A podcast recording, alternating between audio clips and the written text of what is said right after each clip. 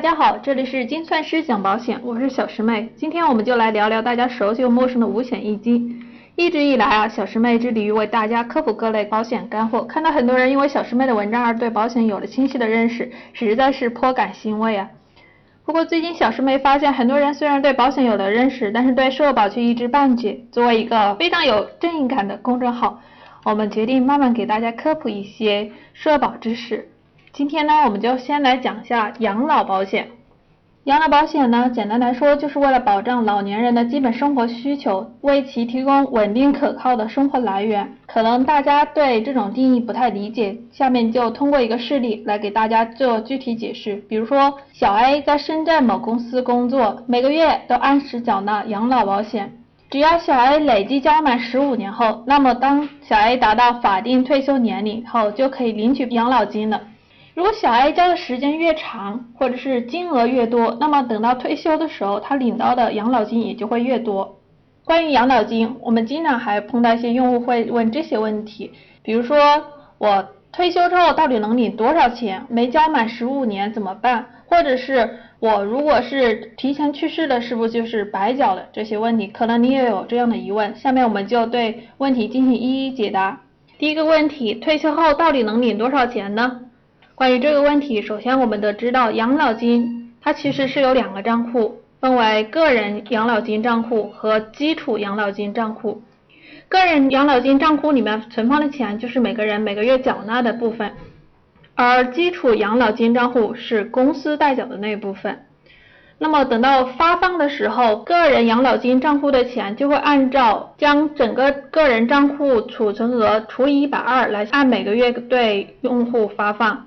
而基础养老金的账户是以省或者市的标准，按照这个省或者这个市上年度职工月平均工资的百分之二十来发放。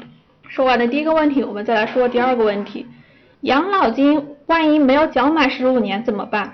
这种呢，现实中是比较常见的，出现的原因也各不同，分两种情况分析。第一种就是不打算继续参加养老保险了。这种情况，只要去社保局提出申请，社保局会把养老保险个人账户储存额一次性都支付给用户，同时终止养老保险关系，且不得再按月享受养老保险待遇。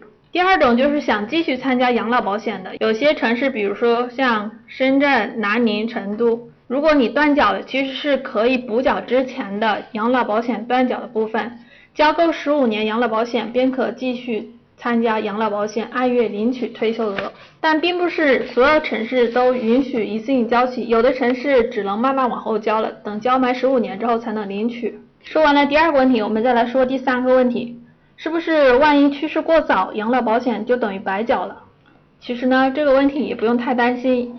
如果退休前去世了，或者在养老保险金还没发放完的情况下去世，个人账户养老金里面剩余的金额是可以由法定继承人来继承的。但如果像退休之后很久，个人养老账户的钱已经发放完了，没有余额了，这种怎么办呢？其实这种政府还是会按时定额发放的。总的来说，虽然养老保险，有一些不足，但不得不说，它为大多数人提供了养老保障。在日常生活中，总会出现一些不可预料的开支。都说养儿防老，现在也不知道会不会变成啃老。养老保险对于现阶段绝大多数人来说，都是一个非常重要的保障。只要按时缴纳，就不会吃亏。所以，请各位放心缴纳养老保险呢。好了，今天的精算师讲保险就到这儿了。想听更多精彩内容，欢迎关注“精算师讲保险”微信公众号。我们下期再见。